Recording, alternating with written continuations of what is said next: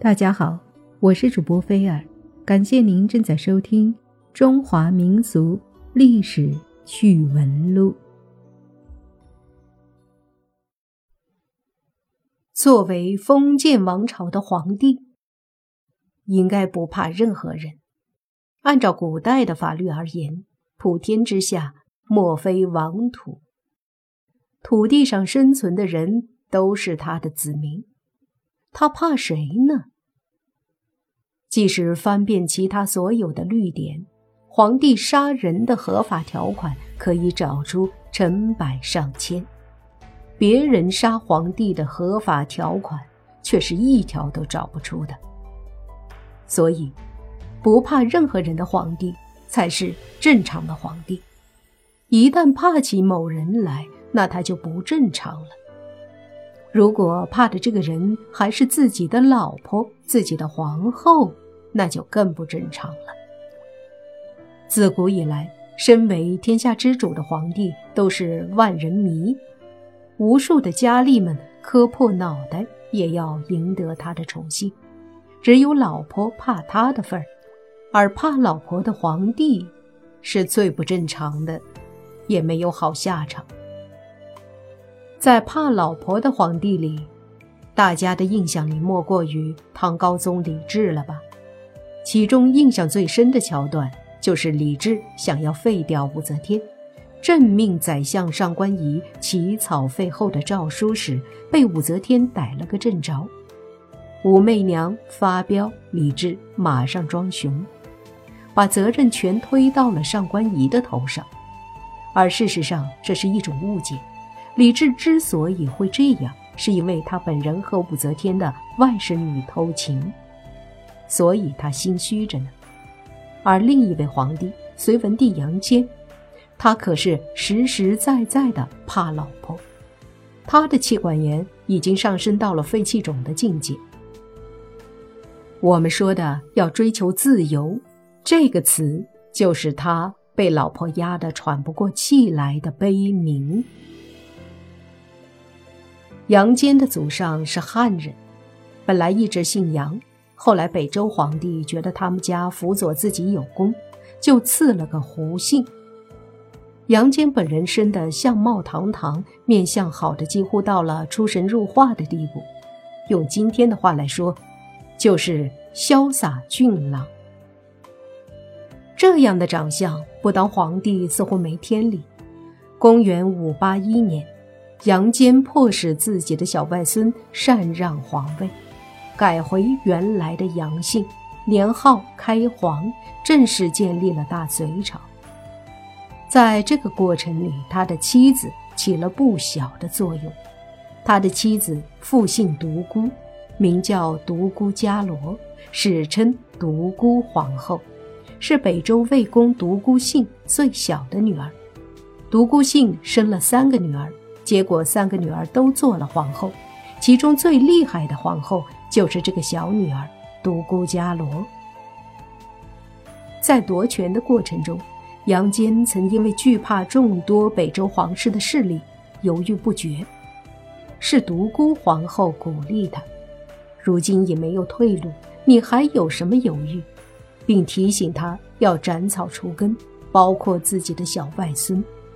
正是听了这番话。杨坚才最终下定决心改朝换代。杨坚感激独孤后的贡献，约定二人一起管理天下，并称二圣。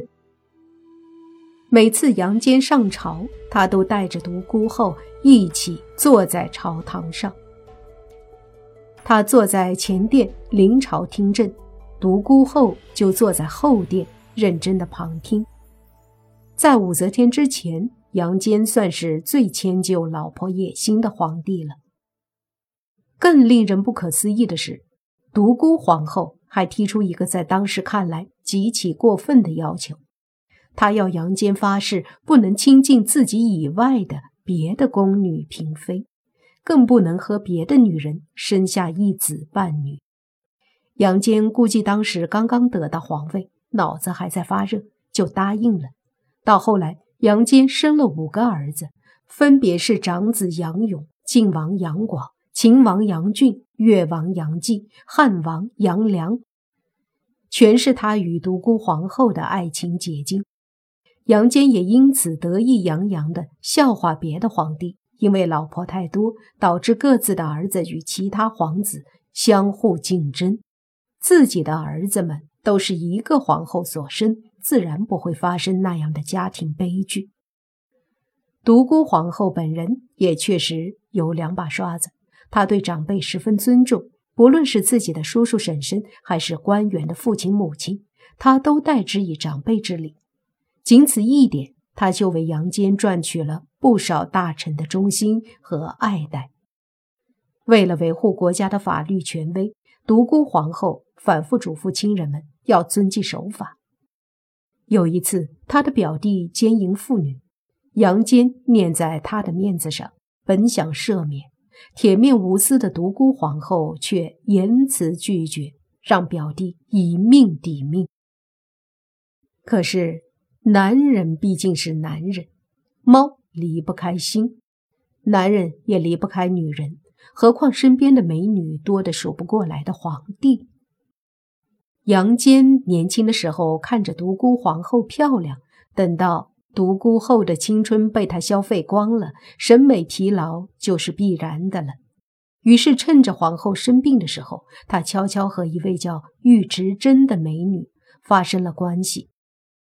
这位美女是宫中梅花院的主人，既年轻漂亮，又体态优雅，举手投足尽显女性的妩媚，让杨坚见识到了什么才叫女人。独孤皇后对皇帝一向看得紧，见他一夜未归，马上派人打听，得知他偷腥，于是叫上一干手下，就去收拾那个小狐狸精。杨坚自以为做的天衣无缝，一大早就大摇大摆的上朝去了。独孤皇后来到梅花院，见到这美女，二话不说就命手下拖出去，棍棒伺候。可怜这美女，虽然妩媚的功夫了得，但铁布衫的功夫却没练过。不大一会儿，就从一个楚楚动人的美女变成了血肉模糊的尸体。消息传到杨坚的耳朵里，他惊呆了。好歹自己是个皇帝，连个过门的小老婆都不能碰。首先，他便失去了做皇帝的尊严；其次，那美女和自己就算有偷情之嫌，但也罪不至死。堂堂的一个皇帝，连一个美人都保护不了，连做男人的尊严也失去了。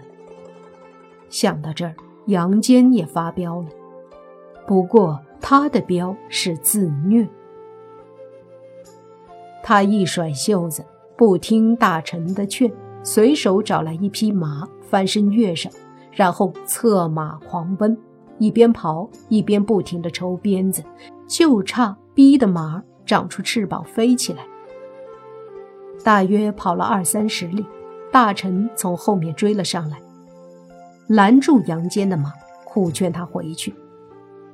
杨坚此时发出了一个气管炎最高境界的哀叹：“吾贵为天子，不得自由。”这就是“自由”一词最早的出处。大臣也不示弱，义正言辞地教育眼前这个任性的疯孩子。您当年创业不易，怎能因为一个女人而放弃整个天下呢？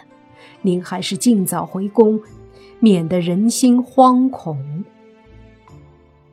估计跑了一阵，马累了，杨坚也累了，文武百官陆陆续续赶来劝架。杨坚冷静了一下，勉强跟着回到了城里。一向听话的皇帝突然这么发狂。皇后也怕了，一把鼻涕一把泪的认错，然后搬出夫妻恩爱的旧事，好不容易说动了杨坚。此后，皇后对皇帝的管教就稍加的放宽了，对他的拈花惹草，睁一只眼闭一只眼，只是不允许他太过分。独孤皇后不到五十岁，先于杨坚去世。这时杨坚才彻底获得自由。不过已经年过六十，想想自己浪费的大好的青春年华，杨坚觉得十分可惜，于是再次发飙，接连找来陈宣华夫人与蔡荣华夫人等几个绝世美女入宫伴驾。这两个女子都是典型的江南女子，比起当年的美人，不知道好多少倍。饿了几十年的杨坚，如今终于可以饱餐一顿了。从此左拥右抱，日夜享乐。但毕竟他的岁数大了，身体再强，那也是秋后的蚂蚱，不久就病倒在床上。他儿子杨广非常的不安分，趁着宣华夫人更衣时加以调戏。杨坚知道后哀叹：“畜生何足托大事，独孤误我。”然后。准备重新立长子杨勇为太子，但为时已晚。杨广派亲信当夜发动了政变，杀死老皇帝杨坚和几个兄弟，在一片血腥中登上皇位，这就是隋炀帝。杨广是个典型的败家子，仅仅十几年就把铁桶一样的大隋帝国搞得摇摇欲坠。最后被农民起义的滔天大浪吞噬。